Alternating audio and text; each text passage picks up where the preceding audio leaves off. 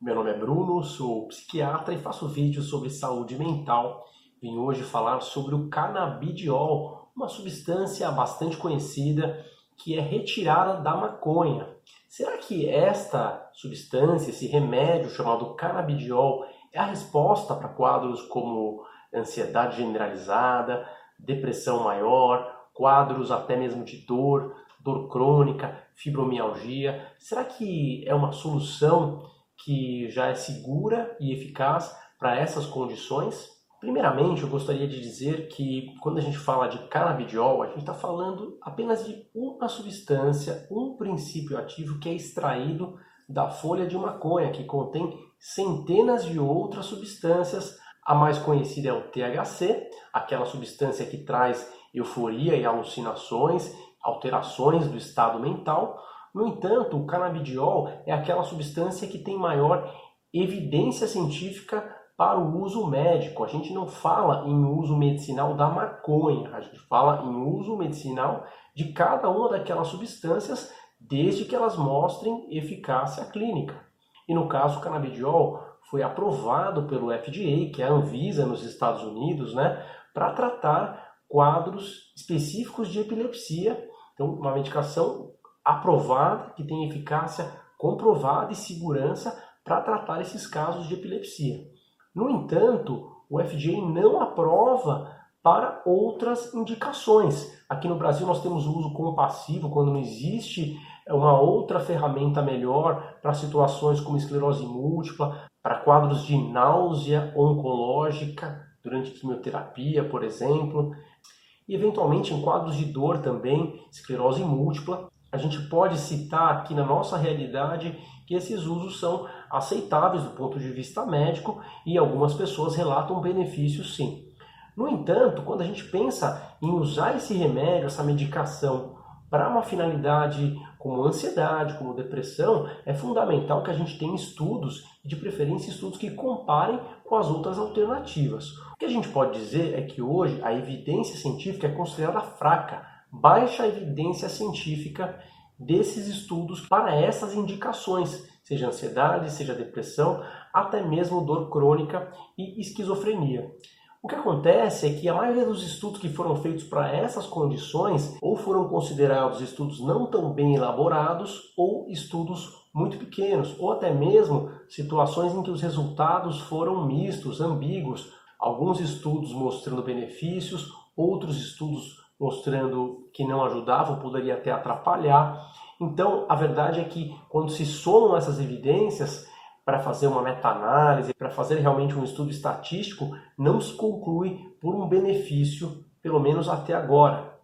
Inclusive, é importante ressaltar que nos Estados Unidos, o FDA, que é um órgão sério, a Anvisa para eles, fez uma advertência a diversas companhias que vinham propagando, que vinham divulgando que o canabidiol pode ser usado, deve ser usado para essas condições.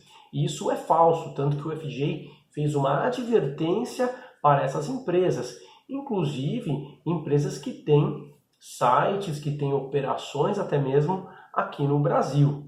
Tá? Então a gente sabe que no Brasil existem empresas que levam materiais de pouca qualidade científica, inclusive para médicos, mostrando indicação para ansiedade, dor, uma listinha de aplicações visando até mesmo induzir o médico a prescrever para quadros que não tenham realmente um benefício que justifique os riscos. Ah, mas espera aí, é um remédio que vem de planta, será que ele tem algum perigo, tem algum risco? Tem sim, quando a gente fala de uma substância química, independente dela vir de planta ou ser fabricada num laboratório, ela pode trazer uma série de riscos para o nosso organismo. Ela vai interagir com as enzimas do nosso corpo, podendo provocar uma série de efeitos biológicos. No caso, a gente sabe que o canabidiol pode trazer alterações intestinais, ele pode levar alterações do apetite, perda de peso, ganho de peso, ele pode, por exemplo, fazer com que as pessoas tenham o fígado sobrecarregado. Existem estudos em animais que mostraram alterações hormonais, nos espermatozoides, até mesmo risco na gravidez. Não estou dizendo aqui que isto vai impedir o uso no futuro deste medicamento, mas que precisa ser mais bem estudado, inclusive a segurança a longo prazo, que a verdade é que nós não sabemos qual ela é até os dias de hoje. Uma boa notícia é que estão sendo conduzidos uma série de estudos e que no futuro poderão trazer resultados que nos darão o caminho do que é mais apropriado quando a gente fala de quadros de ansiedade, quadros de depressão, quando se pensa no canabidiol para essas condições. Mas até os dias de hoje é muito mais uma loteria, uma tentativa fazer o uso desta medicação com esses objetivos. Ah, mas eu vi um estudo para o estresse pós-traumático, é um tipo de ansiedade. Existe um estudo que foi feito para o estresse pós-traumático, mas o que a gente precisa dizer é que também havia ali o THC na proporção de 1 para 1. Então, acredita-se que o efeito tenha também relação com o THC, ou seja, mais um ponto de interrogação. Será que o canabidiol realmente tem eficácia ou é mais o THC neste caso desse estudo para estresse pós-traumático? Também para quadro de dor, a mesma coisa.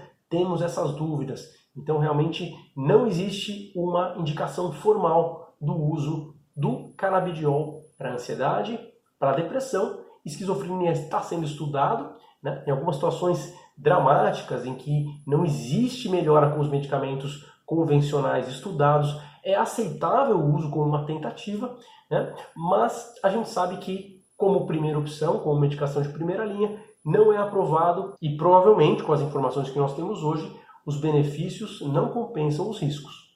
Tá certo? Por hoje é isso e nos vemos no próximo vídeo. Tchau, tchau. Tem ansiedade, ansiedade generalizada, chamada de